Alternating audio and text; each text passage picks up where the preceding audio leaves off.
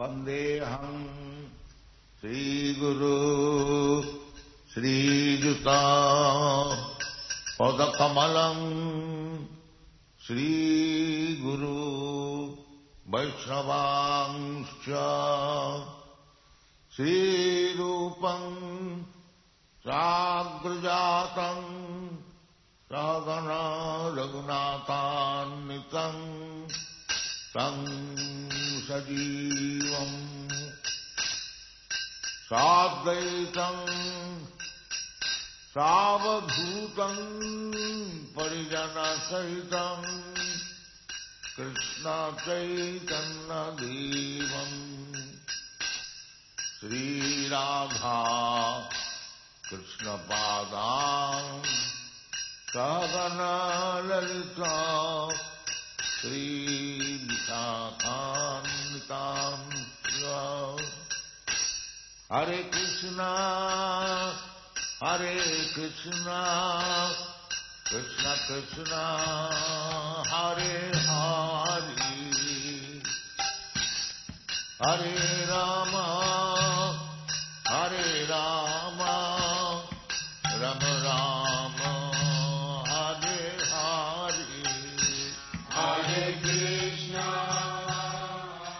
La biografia di Sua Divina Grazia A.C. Bhaktivedanta Swami Prabhupada.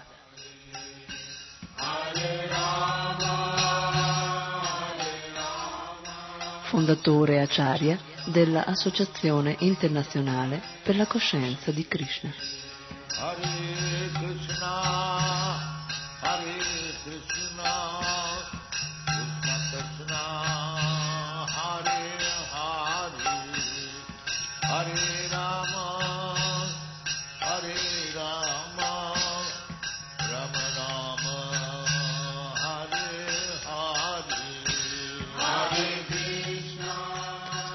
Srila Prabhupada Lilamrita.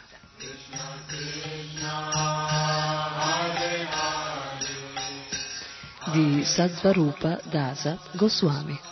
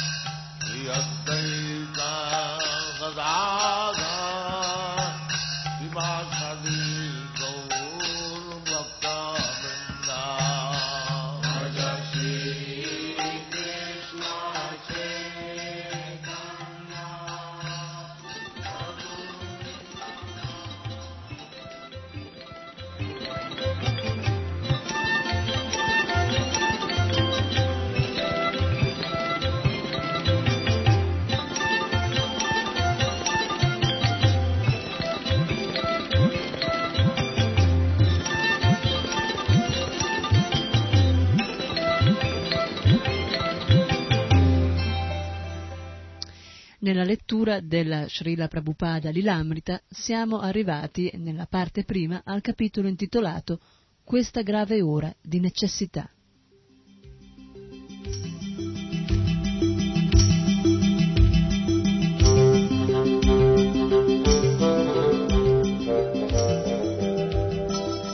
Srila Prabhupada aveva preso l'ordine del sannyasa.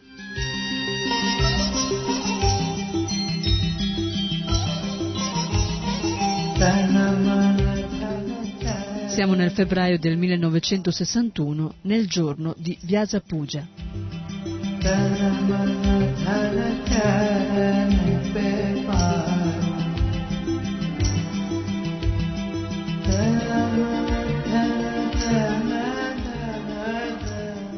Tra i suoi confratelli, Bhaktivedanta Swami era un sagnasi più giovane. Benché accettato come autore e redattore, non aveva un tempio né seguaci. Eppure sapeva che stava cercando di seguire Bhaktisiddhanta Sarasvati. Si vedeva solo e senza aiuto contro le vaste forze di Maya.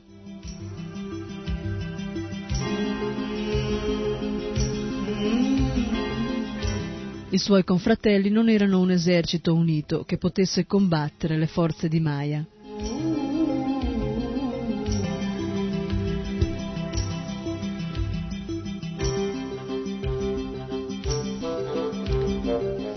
Erano simili a monaci apatici che invecchiano sostenendo principi spirituali e rituali privi di vita.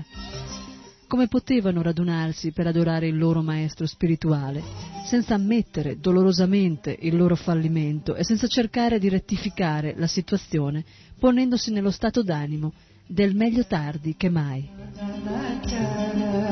Poiché nel giorno del Vyasa Puja la tradizione vuole che ogni discepolo scriva un'offerta per glorificare il suo maestro spirituale e eh, la partecipi all'assemblea dei confratelli, Bhaktivedanta Swami scrisse un'offerta. più simile a un'esplosione che a un encomio, e la presentò umilmente dinanzi ai confratelli per una risposta.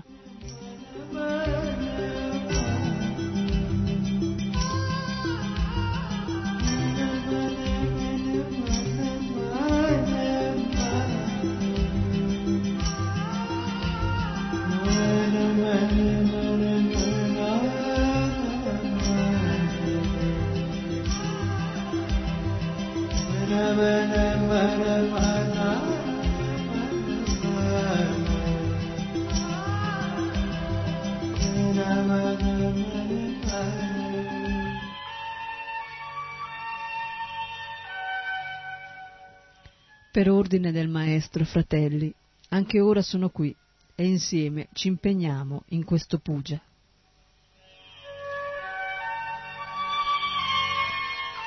Una semplice festa di fiori e frutti, però non è un'adorazione. Chi serve il messaggio del Guru realmente lo adora. Vergogna, fratelli, non vi sentite turbati? Come uomini d'affari accrescete i discepoli il maestro disse di predicare, ma voi li lasciate nel tempio soltanto per suonare le campane. Date uno sguardo a questa terribile situazione. Ognuno è diventato un gaudente abbandonando la predica. Dal mare, sulla terra, penetra la conchiglia universale. Predicate insieme questa coscienza di Krishna. Allora il servizio al maestro sarà appropriato, abbandonando politica e diplomazia, Fate oggi una promessa.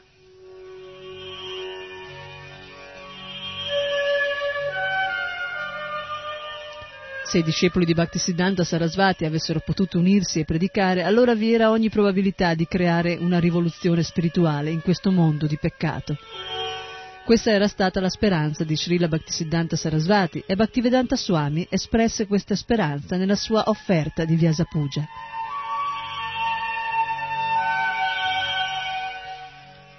Quando verrà il giorno in cui un tempio sarà stabilito in ogni casa, in ogni angolo del mondo?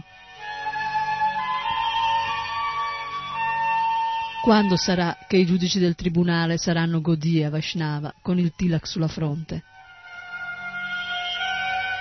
Quando un Vaishnava con i voti sarà eletto presidente ed espanderà in ogni luogo la predica?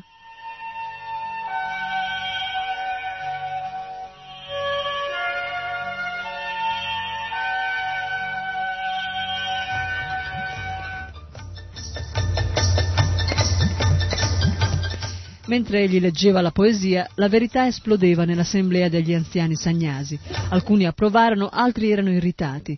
Il loro incontro però non determinò un cambiamento di direzione. Non si sedettero insieme a progettare come egli aveva perorato. La poesia di Swami Maharaj era considerata un'altra espressione poetica o una sua opinione. I confratelli erano inclini a lasciare che le vecchie ferite si rimarginassero con il passare del tempo.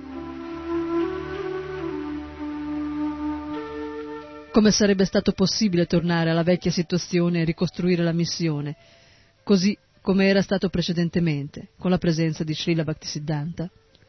Essi stavano diventando vecchi. Alcuni non volevano abbandonare il rifugio di Vrindavana. Volevano adorare Bhaktisiddhanta Sarasvati nel loro Dhamma. Se Bhaktisiddhanta Swami voleva fare qualcosa di più, poteva andare avanti e tentare.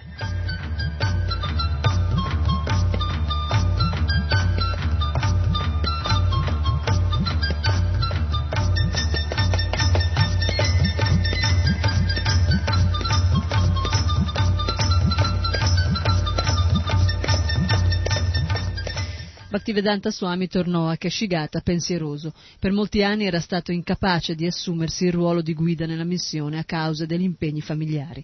Nel 1935 a Bombay i suoi fratelli o confratelli gli avevano anche chiesto di presiedere il Mata, ma Srila Bhaktisiddhanta era intervenuto dicendo che non era necessario che Abhay Charan si unisse a loro.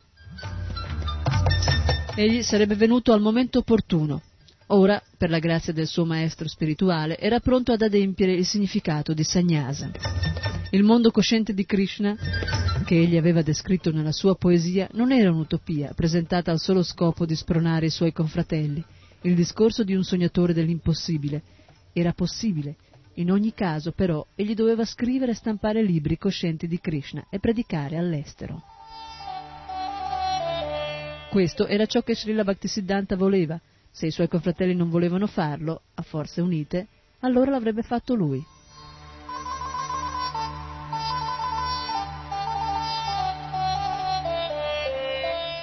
Nel gennaio del 1961 una delle conoscenze di Bhaktivedanta Swami a Delhi gli aveva mostrato un annuncio che si riferiva al congresso per coltivare l'umano spirito, un'assemblea che si doveva tenere a Tokyo dal 10 al 20 maggio.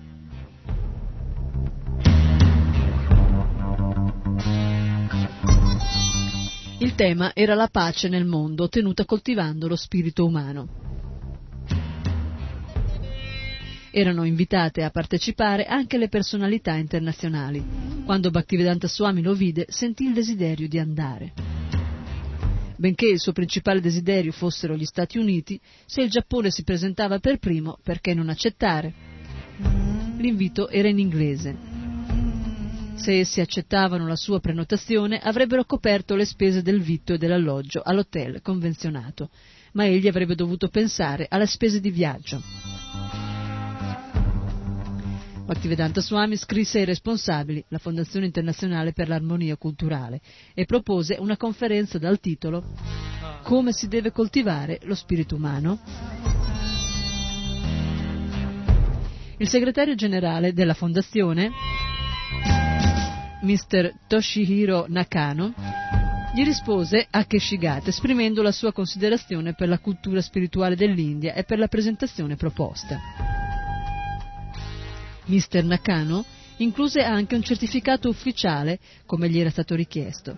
Il certificato stabiliva che Bhaktivedanta Swami era un visitatore autorizzato a partecipare all'assemblea e in quanto tale sarebbe stato esonerato dal pagare le sue spese in Giappone.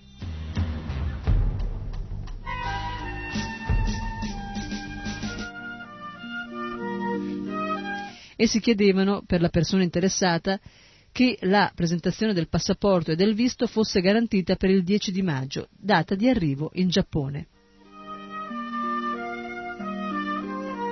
Bhaktivedanta Swami aveva concepito uno speciale progetto per il congresso. Il decimo canto dello Srimad Bhagavatam offre nel ventesimo capitolo una descrizione dell'autunno a Vrindavana. E per ogni fenomeno stagionale presenta un insegnamento parallelo tratto dai Veda. Per esempio, esso paragona una buia, nuvolosa sera di pioggia della stagione autunnale alla presente età di Kali, quando le luminose stelle della saggezza vedica, i santi e le scritture, sono temporaneamente oscurate da una civiltà atea.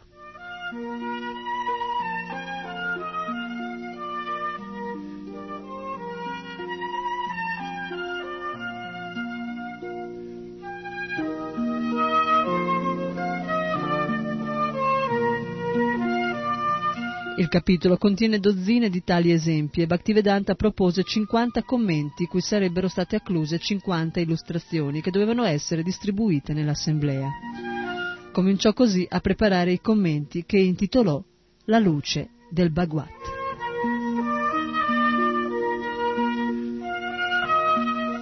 Fornì alcune direttive grazie alle quali un artista poteva disegnare un dipinto da unire a ogni lezione ispirata a quella pittura. 50 dipinti e commenti sarebbero stati un'esibizione stimolante per i visitatori dell'assemblea. Bhaktivedanta lo sentiva, l'idea piacque agli organizzatori.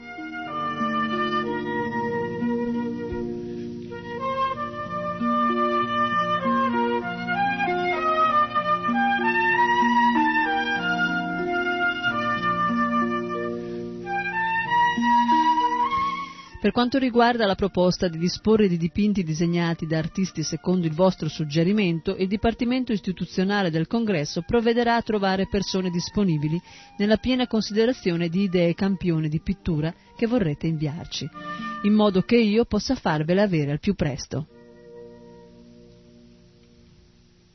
Bhaktivedanta Swami lavorava alacremente per produrre un manoscritto di 20.000 parole, 50 lezioni per 50 illustrazioni, i dipinti rappresentavano le foreste, i campi e i cieli di Vrindavana durante la stagione delle piogge.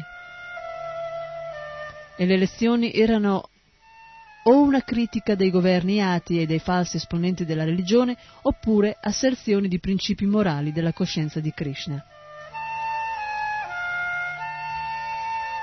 E talvolta descrivevano Sri Krishna e i suoi compagni eterni a Vrindavana. Ogni cosa fu trattata senza difficoltà tra Bhaktivedanta Swami e i responsabili del congresso in Giappone.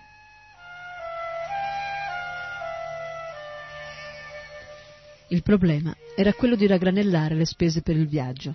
Bhaktivedanta si mise in contatto con le fonti adatte, scrisse al Ministero centrale governativo per la ricerca scientifica e gli scambi culturali. Presentò il certificato ricevuto da Mr. Nakano e spiegò la sua posizione di Sagnasi. A marzo avanzato il ministro gli spedì un modulo da riempire e rinviare. Il tempo disponibile si accorciava. Il 29 marzo Bhaktivedanta Swami scrisse al vicepresidente, dottor Radhakrishnan, col quale egli aveva avuto delle conversazioni e anche delle divergenze di carattere filosofico. Sai che sono un sagnasi e non ho alcun rapporto con le banche, né sono attaccato alle istituzioni finanziarie. Gli organizzatori giapponesi hanno gradito la mia opera e desiderano la mia presenza là. Spiegò che avendo i grandi acciari dell'India presentato la loro conoscenza a beneficio del mondo, il governo indiano avrebbe dovuto inviare i rappresentanti degli acciaria per consegnare il messaggio dell'Atma o dello spirito umano. Scrisse anche al direttore addetto della Scindia Steam Navigation Company di Bombay, ricordandogli la sua offerta del 1958 di offrire una concessione del 50% per un biglietto di viaggio per gli Stati Uniti. Dopo aver parlato dell'invito da parte di Mr. Nakano in Giappone, rilevò che la tariffa di andata e ritorno per il Giappone equivaleva più o meno alla metà della tariffa per gli Stati Uniti.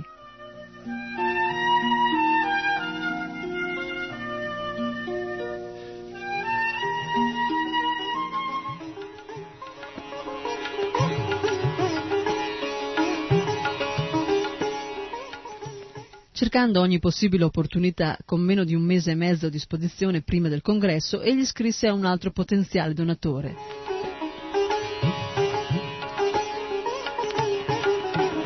Mr. Bridgeratan S. Mohatta, che una volta aveva espresso la sua volontà di inviare Bhaktivedanta Swami in Sud America, quando un indiano responsabile di questi scambi là aveva scritto esprimendo il suo interesse a questo proposito. A quel tempo Bhaktivedanta Swami non era stato in grado di ottenere il certificato che si richiedeva dal governo indiano, ma qui, egli spiegava, sorgeva una nuova opportunità di presentare il messaggio della letteratura vedica a un raduno internazionale di persone interessate all'argomento. Il Giappone inoltre era più vicino del Sud America lo stesso giorno in cui scriveva a Mr. Mohatta, egli spediva anche il modulo compilato al Ministero per la ricerca scientifica, in risposta alle loro domande sulla ragione che lo induceva a chiedere una donazione e se ciò fosse accaduto anche in precedenza, egli rispose.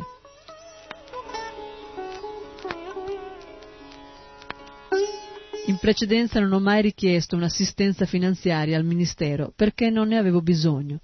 Come Sagnasi posso chiedere un aiuto finanziario in caso di assoluta necessità. La nostra vita è dedicata al servizio dell'umanità su vasta scala per risvegliare la coscienza spirituale addormentata.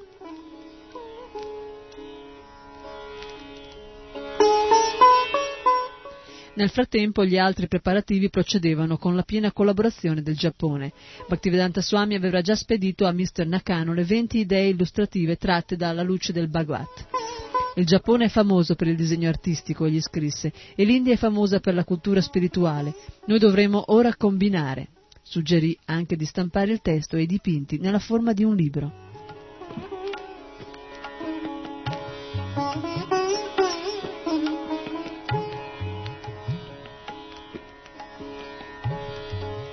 Mr. Nakano assicurò Bhaktivedanta Swami che essi erano ansiosi di incontrarlo all'aeroporto di Haneda. Sarebbero stati facilmente riconoscibili perché avrebbero portato con sé uno stendardo. Se avesse voluto avrebbe potuto restare in Giappone per un mese o ottenere incontri locali dopo il raduno programmato. Mr. Nakano chiese anche un favore a Bhaktivedanta Swami. Gli chiese di scrivere ai sindaci per chiedere il pieno appoggio per il congresso dello spirito umano allo scopo di rafforzare le relazioni con sindaci di tre città del Giappone. Bhaktivedanta Swami soddisfece immediatamente la sua richiesta. Ma ormai era aprile e il denaro non era arrivato. Infine, dopo un incontro personale in cui ricevette un no definitivo dal dottor Radhakrishnan, Bhaktivedanta Swami si rivolse deluso a Mr. Nakano. Il 18 aprile egli scrisse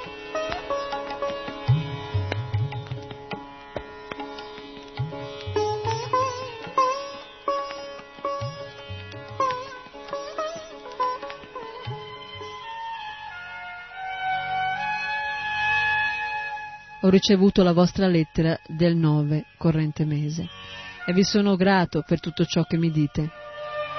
Sono una creatura insignificante e sto cercando di fare quel poco che posso a questo proposito perché questo era l'ordine del mio maestro spirituale. Sri Bhaktisiddhanta Sarasvati Goswami Maharaj. Poiché il tuo progetto per accogliermi mi ha posto in uno stato di estasi, desidero informarti che le mie spese di viaggio, che si aggirano intorno alle 3.500 rupie, sono ancora in sospeso. Ho presentato una richiesta al governo dell'India per un aiuto e la copia della mia richiesta è qui, a Clusa. Ho anche scritto in forma privata al dottor Radhakrishnan a questo proposito spiegandogli il mio problema e ho accluso anche la sua risposta. Tutto ciò non è molto incoraggiante per me.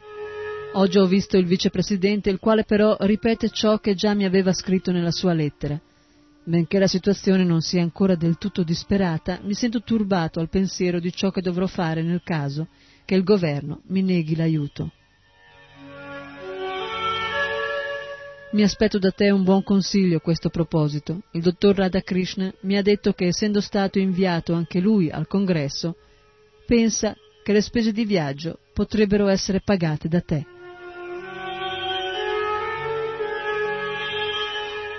La speranza e l'aspettativa del congresso è davvero molto grande e io desidererei usare in pieno questa opportunità per il beneficio dell'intera società umana. Ho spiegato esaurientemente il mio punto di vista autorizzato nelle affermazioni che ti ho già inviato per la pubblicazione e ho espresso l'idea fondamentale nelle lettere ai sindaci, di cui accludo coppie.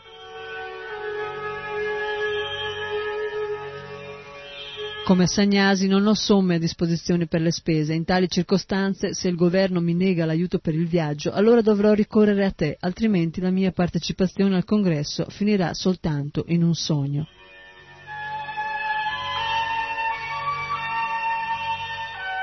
Non ho molta fiducia nel comportamento dei politici e in particolare dei politici indiani.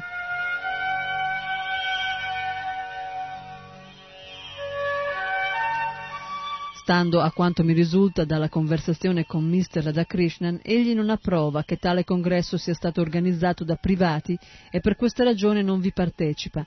Aspetterò per oltre una settimana che la decisione si chiarisca definitivamente per il sì o per il no.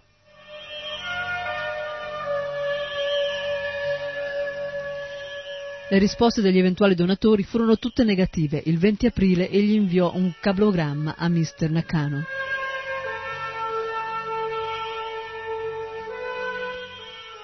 Poiché hai sviluppato un profondo affetto per me, oso chiederti di inviarmi l'aiuto finanziario che mi porti in Giappone. Penso che tu possa immediatamente informare la tua ambasciata a Delhi e fare ciò che è necessario per il mio viaggio in Giappone, a tuo nome. Sento vivo il desiderio di incontrare te e il congresso al fine di costruire un'istituzione solida, destinata a coltivare lo spirito. Aspetterò le tue istruzioni via cablo per stabilire il programma.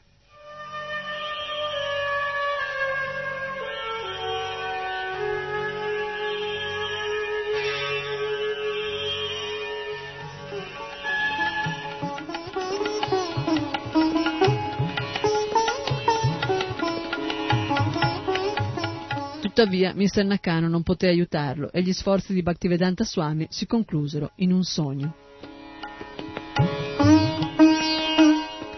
Nel luglio del 1962 Bhaktivedanta Swami a Vrindavana spostò la sua residenza dal tempio di Vamsi Gopalaji al tempio di Radha Damodara. Per tre anni egli aveva pagato l'affitto di 5 rupie al mese per le sue stanze del Radha Damodara e stava pagando per le numerose riparazioni. Ora la stanza principale aveva la luce elettrica e un ventilatore e le pareti erano state intonacate e dipinte. L'ampiezza della stanza era di 2 metri per 4,50 con pareti di intonaco levigato e il pavimento era formato da quadrati di pietra arenaria di dimensioni diseguali.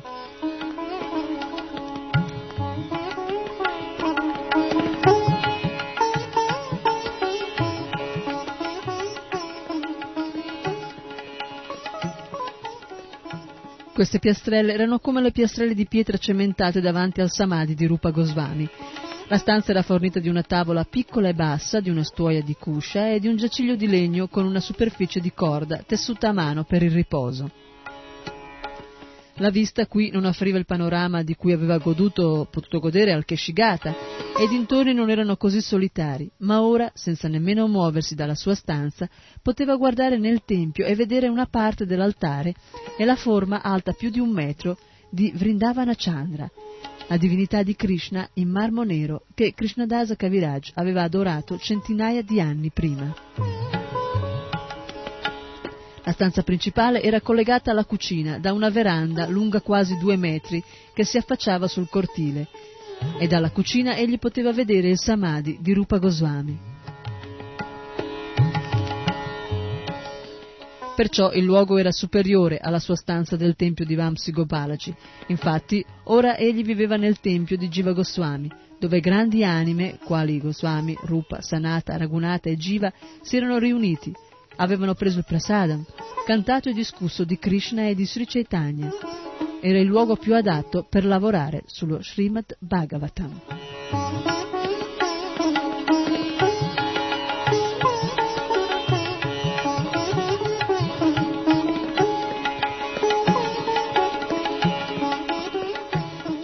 All'una del mattino, quando nessun altro era in piedi e tutto era molto quieto, Bhaktivedanta Swami si alzava e cominciava a scrivere.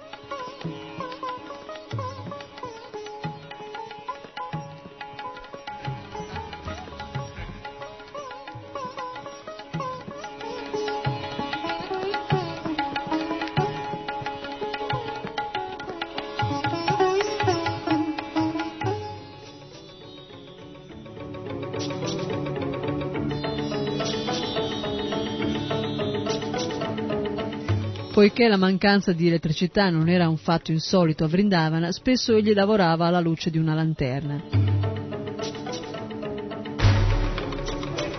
In ogni caso, però, uno spiraglio di luce brillava dalla sua stanza sulla veranda, mentre all'interno egli lavorava al lume della lampada. Mentre egli scriveva in silenzio, talvolta un rospo, secco come il pavimento di pietra, sbucava dal nascondiglio e attraversava il pavimento, uscendo attraverso l'intelaiatura di cemento della parete opposta. Talvolta un topolino correva fuori, facendo capolino dall'imposta della finestra e andava a nascondersi in un altro angolo. Altrimenti nella stanza era completo e sacro silenzio.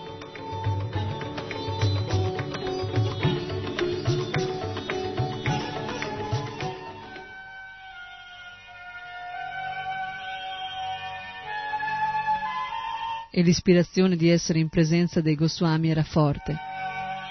Al di sopra del cortile aperto il cielo era pieno di stelle chiaramente visibili.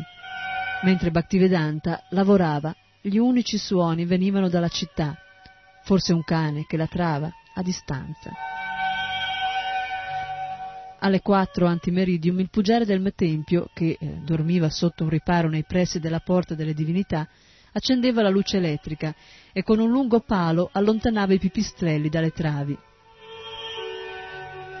Alle cinque, dopo aver svegliato le divinità, il puggiare apriva le porte dell'altare e cominciava il Mongol Arctic.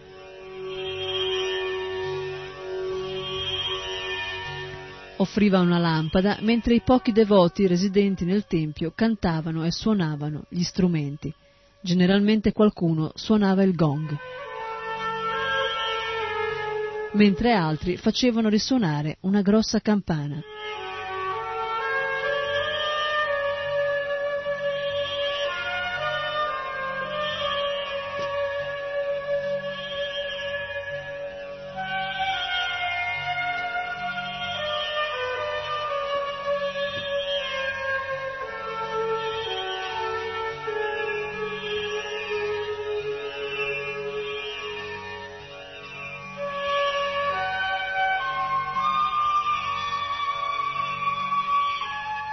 Ogni suono proveniente dal cortile giungeva immediatamente alla stanza di Bhaktivedanta Swami e il risuonare della campana e del gong riecheggiava improvvisamente contro la parete della sua piccola camera.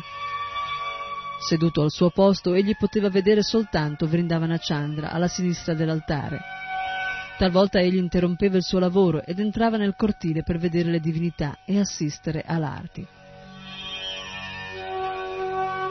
L'altare era completo con le divinità di Radha e Krishna che erano state adorate da Jiva Goswami e da altri Acharya Vaishnava centinaia di anni prima.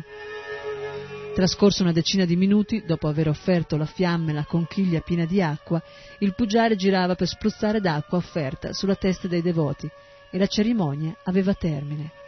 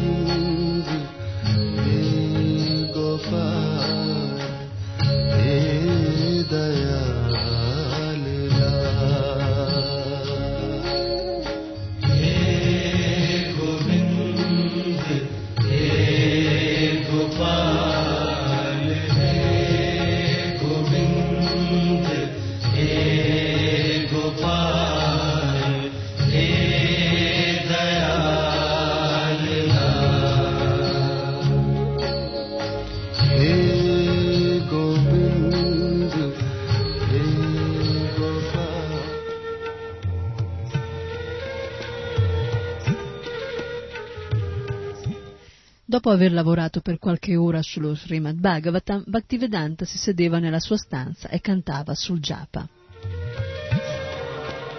Quando il cielo del mattino diventava blu, le stelle scomparivano e i residenti di Vrindavana venivano a visitare le divinità e il samadhi dei Goswami, donne anziane entravano nel tempio invocando Jaya Rade con le loro fiocche voci.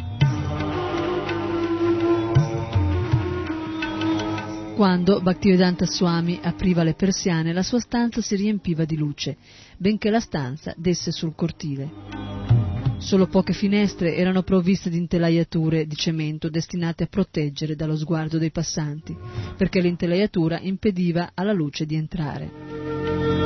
Nella luce del mattino la stanza era chiaramente rivelata il soffitto a volta, le pareti dipinte di fresco, con le nicchie ad arco, il pavimento di pietra a intarsio, il piccolo sagnasa danda di Bhaktivedanta Swami, avvolto in, un pesante cadi color zafferano, era posato in un angolo della parete.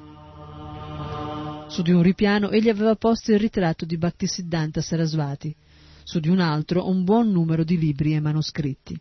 Le due porte della stanza sembravano di scarsa consistenza, anche quando erano chiuse, e l'intera stanza era leggermente inclinata verso sinistra. Era spoglia, ma serena.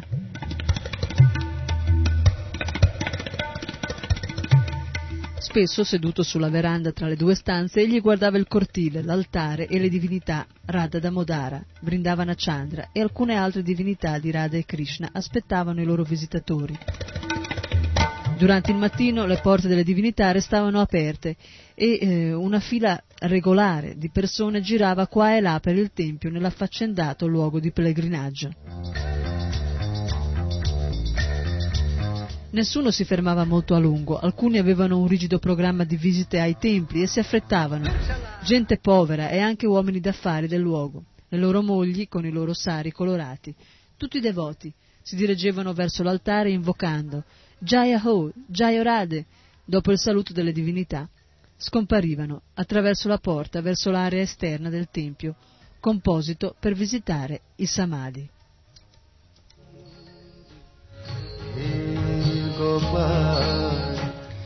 Sebbene a Vrindava ci fossero centinaia di tombe simili a tempietti per onorare gli Acharya Vaishnava scomparsi, Bhaktivedanta Swami visitava regolarmente i Samadhi più importanti.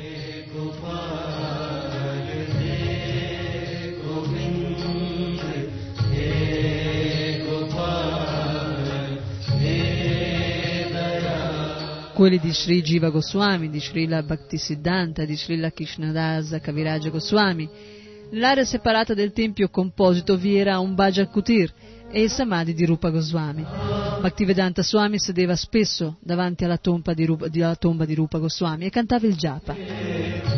La fila di pellegrini nel tempio entrava continuamente nell'area composita esterna per andare a offrire davanti a Rupa Goswami.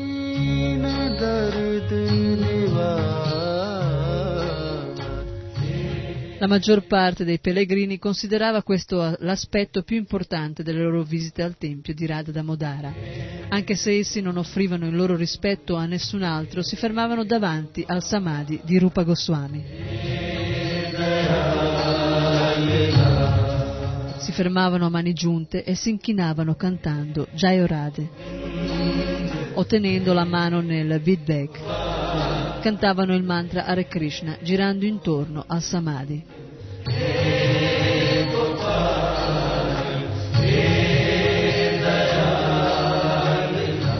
Bhaktivedanta Swami si sedeva e cantava anche dopo l'assalto dei visitatori del primo mattino, o talvolta faceva una passeggiata fino ai vicini templi di Radha Shamasundara o di Radha Madana Moana.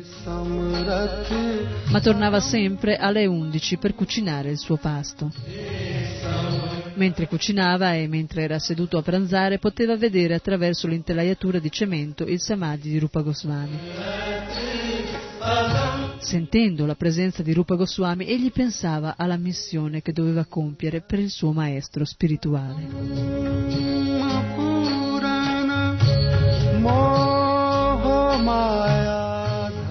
I devoti di Sri Chaitanya sono noti come Rupa Nuga, seguaci di Rupa Goswami.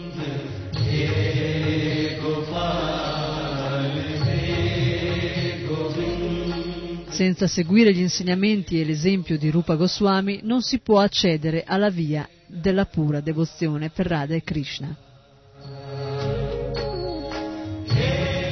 Srila Bhaktisiddhanta Sarasvati in particolare era noto come un rigido Rupanuga, come descritto nelle preghiere in sanscrito scritte in suo onore. Offro il mio rispettoso omaggio a Srila Bhaktisiddhanta Sarasvati, l'energia personificata della misericordia di Sri Chaitanya, colui che consegna il servizio devozionale arricchito dell'amore coniugale di Radha e Krishna, venendo nell'esatta linea di rivelazione di Srila Rupa Goswami, offro i miei rispettosi omaggi a te, che rappresenti gli insegnamenti personificati di Sri Chaitanya. Tu sei il liberatore delle anime cadute. Tu non tolleri alcuna affermazione contraria agli insegnamenti di servizio devozionale enunciati da Srila Rupa Goswami. Andhkup, Maha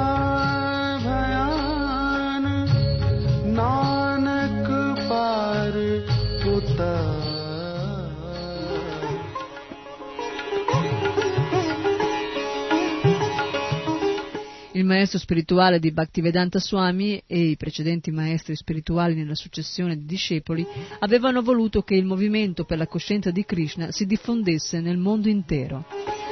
E mentre Bhaktivedanta Swami, raccogliendo giornalmente l'ispirazione, sedeva davanti al Samadhi di Rupa Goswami, pregava i suoi predecessori spirituali di guidarlo.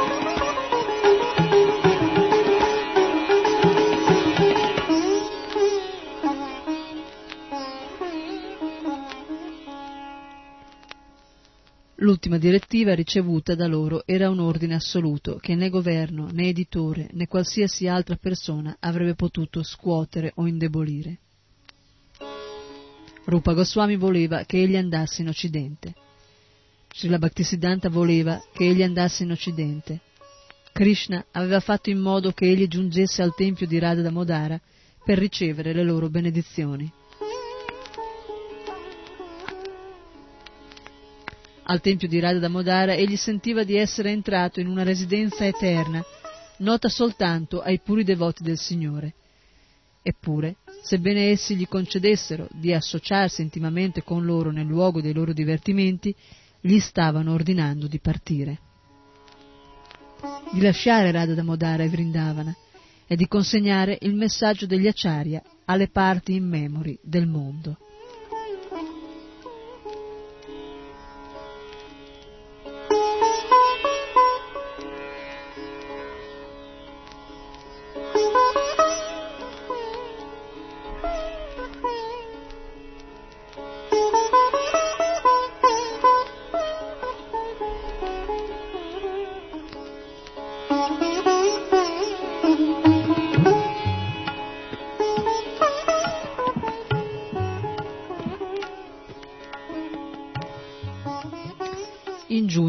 Temperatura si alzava in modo intollerabile e nel pomeriggio non era possibile mantenersi attivi. Durante le ore più opprimenti, Bhaktivedanta Swami chiudeva porte e persiane e metteva in azione il ventilatore. La sera, con l'affievolirsi del caldo, di nuovo il flusso dei devoti aveva inizio e nel tempio composito si tenevano kirtan serali.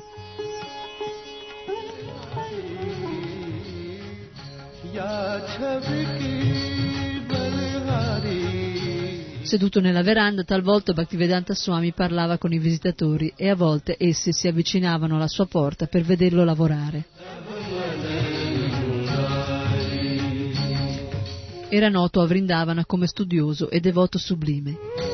Egli però si teneva distaccato quanto più era possibile, soprattutto nell'estate del 1962, quando lavorava sullo Srimad Bhagavatam.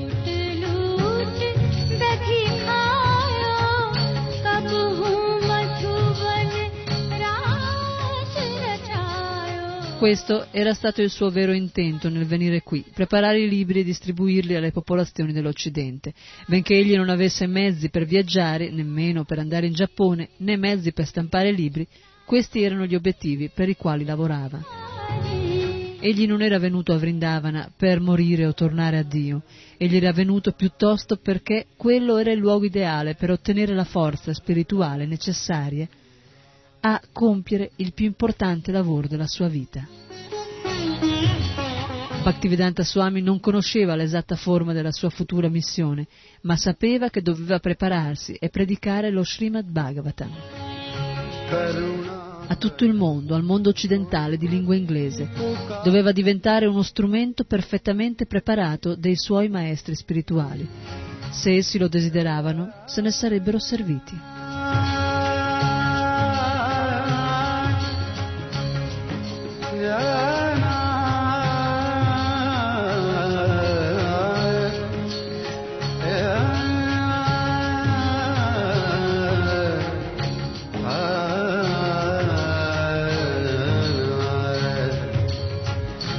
करुणा कर द्रौपदी पुकारी पट में लिपट गए बनवारी पट में लिपट गए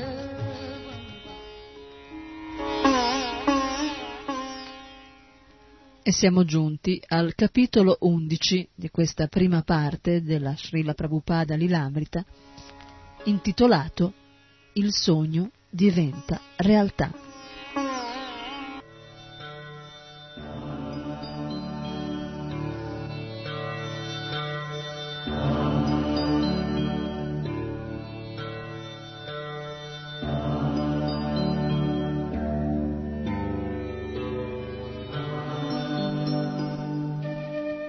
Avevo progettato di andare in America. La consuetudine prevalente è di andare a Londra, ma io non volevo andare a Londra. Stavo solo pensando come fare per andare a New York. Stavo progettando. Andrò per questa via, passando per Tokyo, in Giappone o per quell'altra. Qual è la via più economica? Questo era il mio proponimento. Il mio obiettivo era sempre New York. Talvolta sognavo di essere venuto a New York.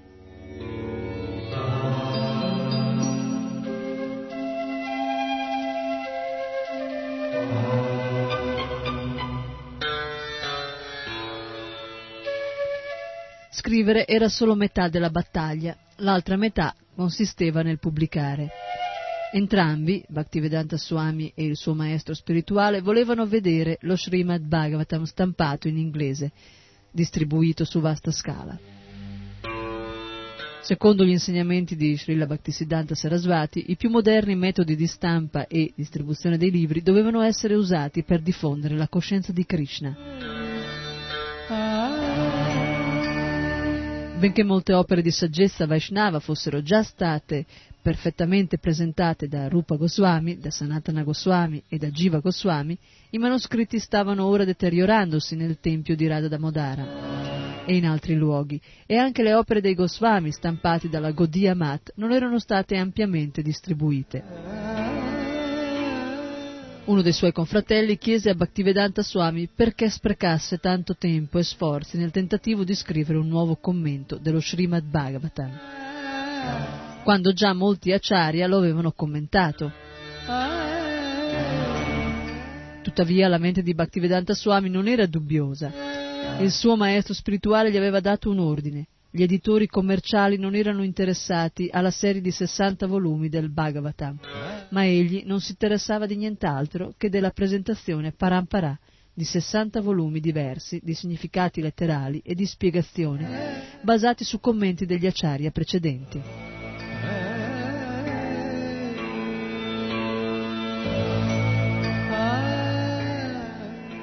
Per pubblicare quei libri era necessario raccogliere donazioni private e pubbliche a prezzo del proprio sacrificio. Radha Damodara era certo il luogo migliore per scrivere lo Srimad Bhagavatam, ma non per stampare e pubblicare.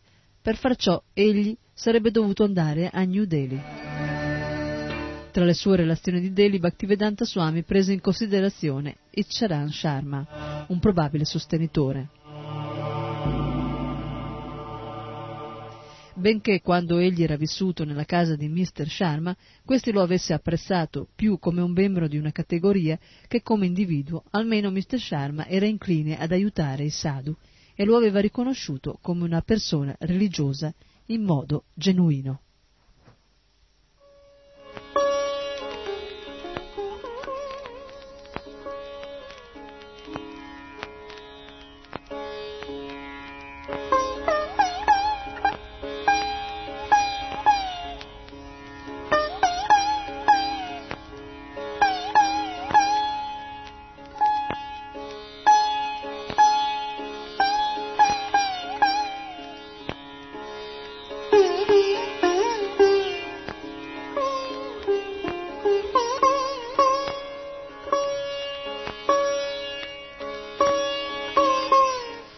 Perciò quando Bhaktivedanta lo aveva avvicinato nel suo ufficio, Mr. Sharma si era mostrato desideroso di aiutarlo, considerando un dovere religioso il fatto di diffondere lo Srimad Bhagavatam.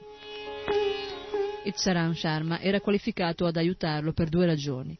Era il segretario di G. Dei Dalmia, un ricco filantropo, ed era il proprietario di un'azienda commerciale, la Radha Press. Secondo Mr. Sharma, Mr. Dalmia non avrebbe fornito direttamente denaro a Bhaktivedanta Swami, anche se il suo segretario glielo avesse suggerito.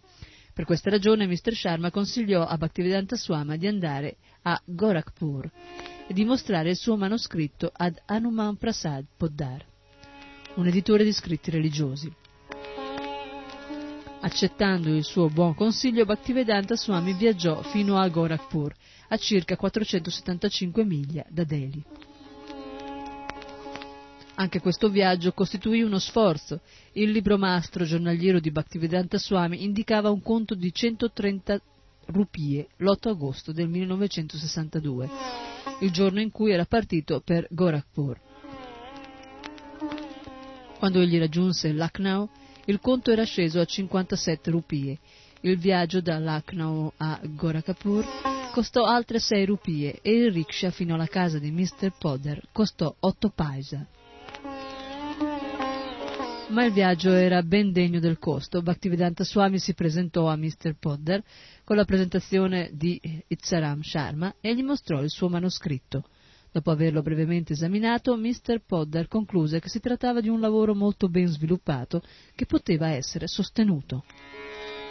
Fu d'accordo nell'inviare una donazione di 4.000 rupie al Dalmia Trust di Delhi, somma che doveva servire alla pubblicazione dello Srimad Bhagavatam di Sri A.C. Bhaktivedanta Swami.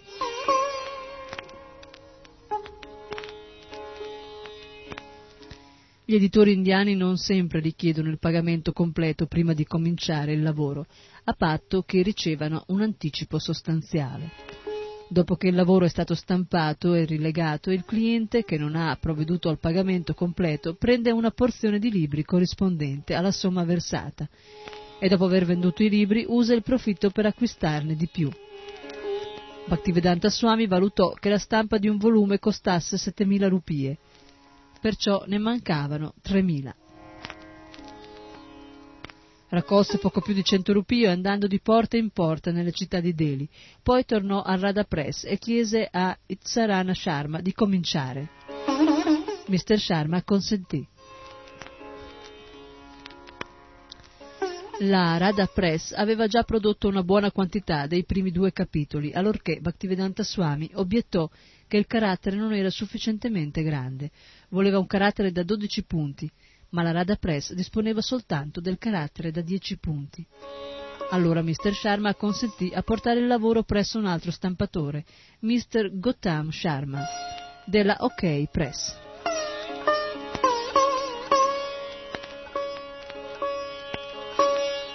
Nello stampare il primo volume del primo canto dello Srimad Bhagavatam di Bhaktivedanta Swami, la OK Press stampò quattro pagine del libro due volte sulle facciate di una pagina di carta che misurava 50 cm per 66.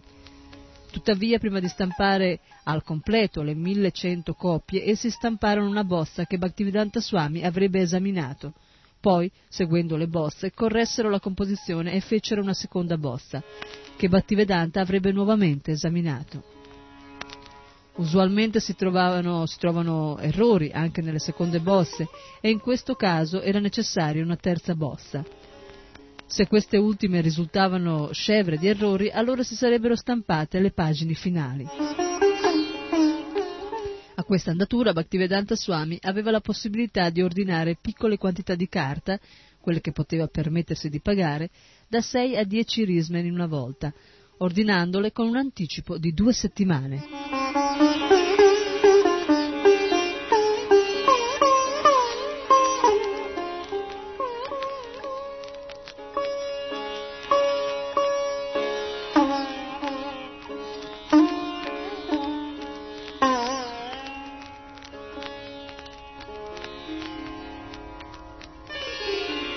E anche per oggi terminiamo qui la lettura della Srila Prabhupada Lilamrita, parte prima, il capitolo intitolato Il sogno diventa realtà.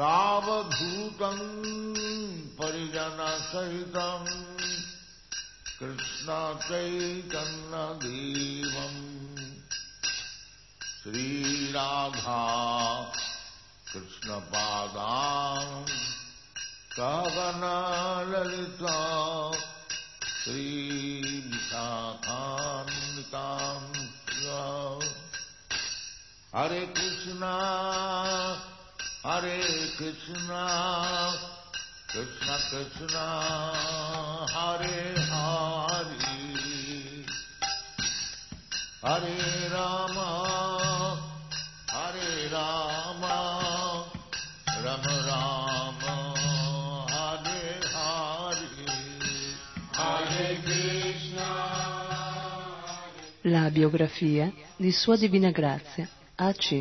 Bhaktivedanta Swami Prabhupada.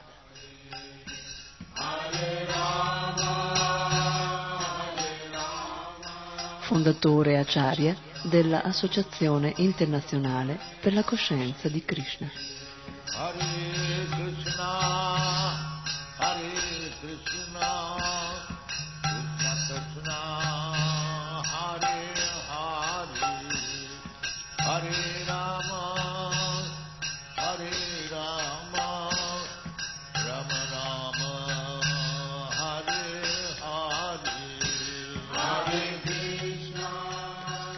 Srila Prabhupada Lilamrita.